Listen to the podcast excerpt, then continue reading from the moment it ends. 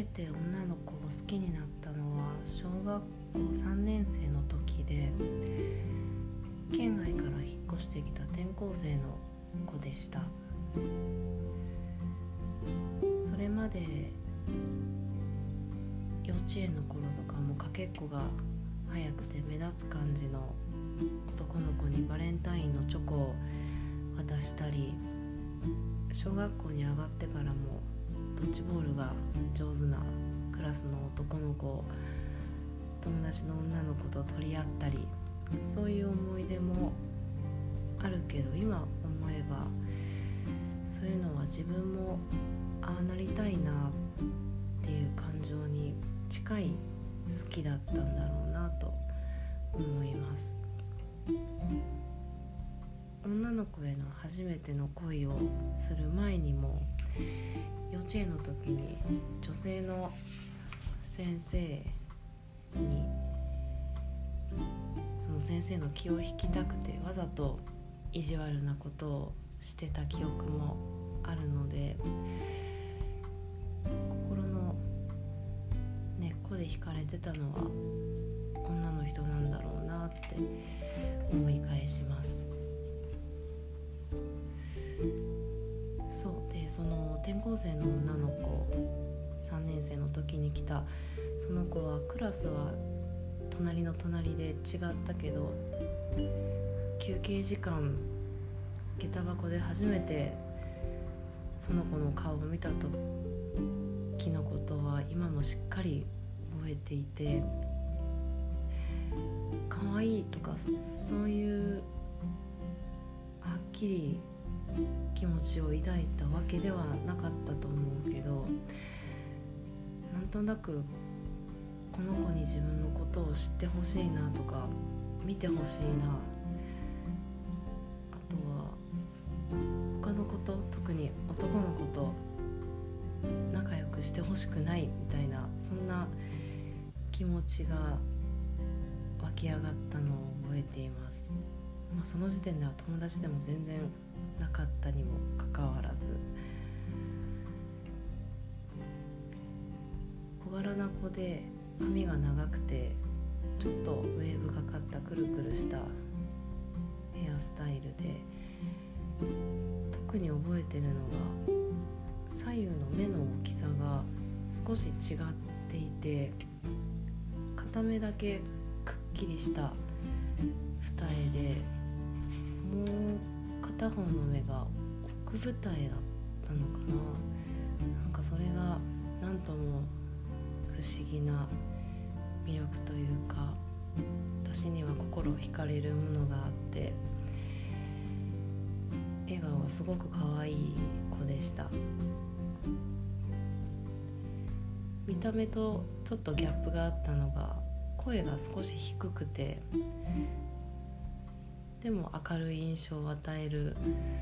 あの声もよく覚えています。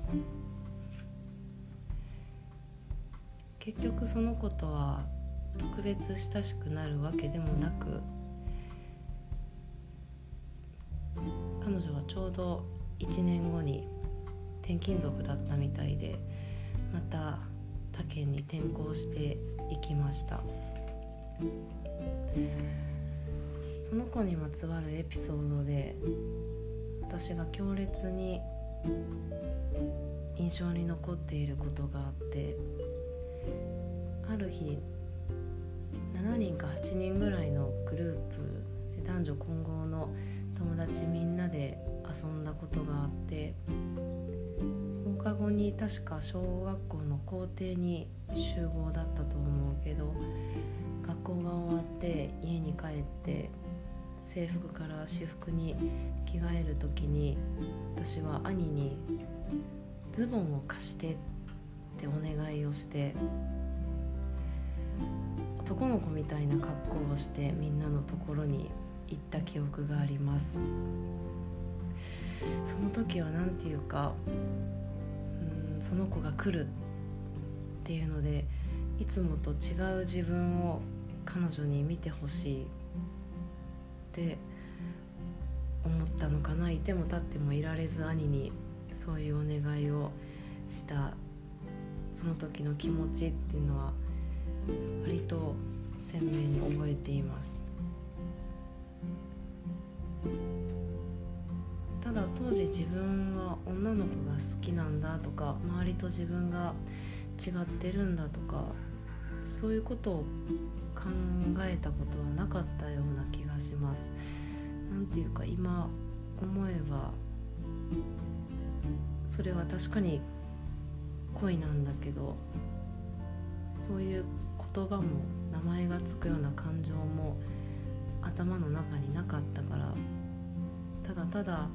その子と面と向かって話していると手に汗握るとか、まあ、汗かくとか緊張するとかうまく話せなくなるとか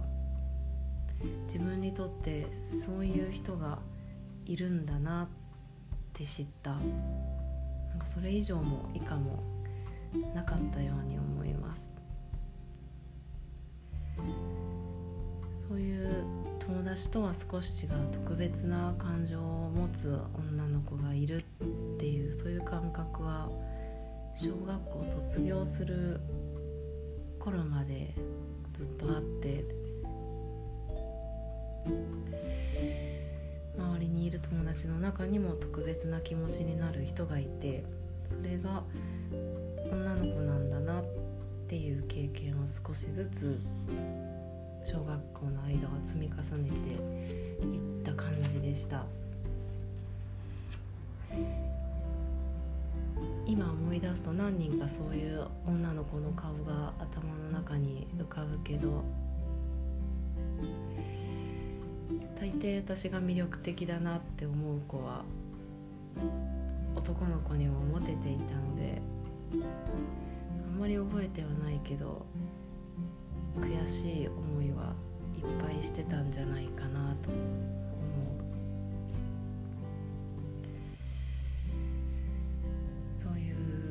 達の中にドキドキする子がいるとかっこつけたくなる自分がいるっていうのを知ったのがその時期だったかなと思います。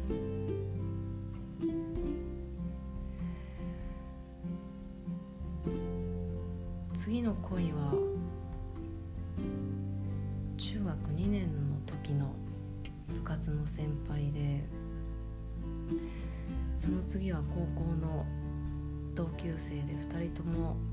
女の子です。この話をすると何時間あっても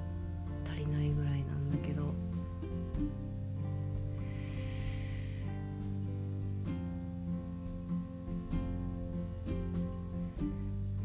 そうその小学校3年生の時の転校生の女の子は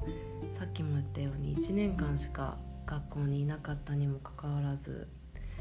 そのキュートな見た目と明るいキャラクターで私たち同級生に強烈なインパクトを残していった子で今でも小学校のメンバーと何人か集まるとその子の話が上がることがあってフェイスブックをやってる友達はつながっている子がいて今どこどこでこんなことしてるらしいよっていうのを何年か前話してくれたんだけど私は Facebook やってないので分かりません。元気だといいなと思います。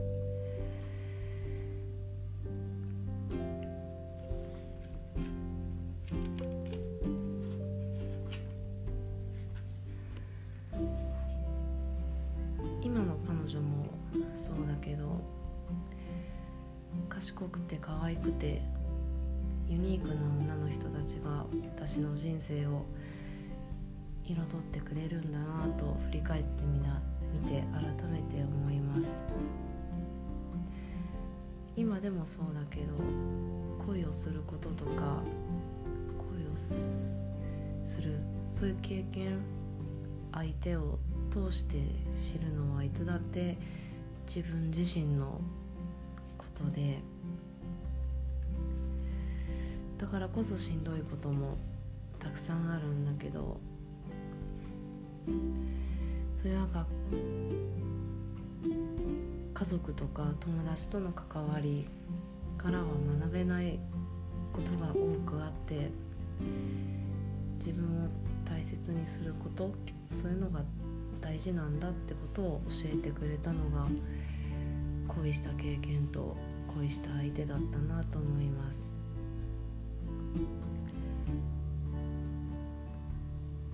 小中高と続いた恋。あとは大学での恋。あとは社会人編と続いていくわけだけれども。これまでの恋人とか恋した相手の存在があってこそ今の彼女との出会いがあって今の生活があるんだなと話していて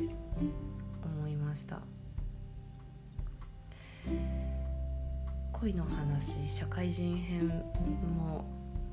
またいつか思い立った時にでも撮って残しておこうかなと思います。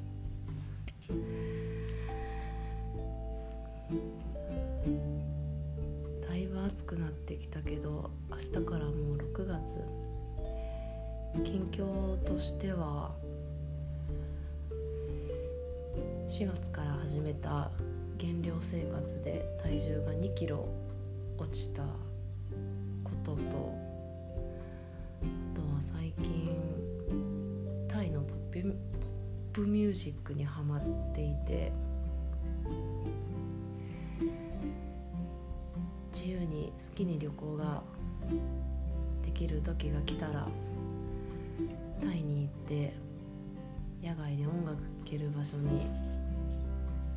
行ってシンハービールを飲むのが今の夢の一つです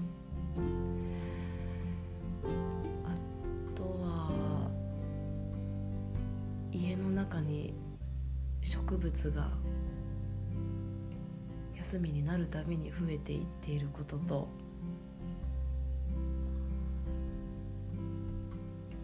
彼女とは再会するのは7月以降に決めました。っていうぐらいかな。梅雨の時期も来るし疲れやすい。くるので気をつけましょう。ではまた6月に終わり。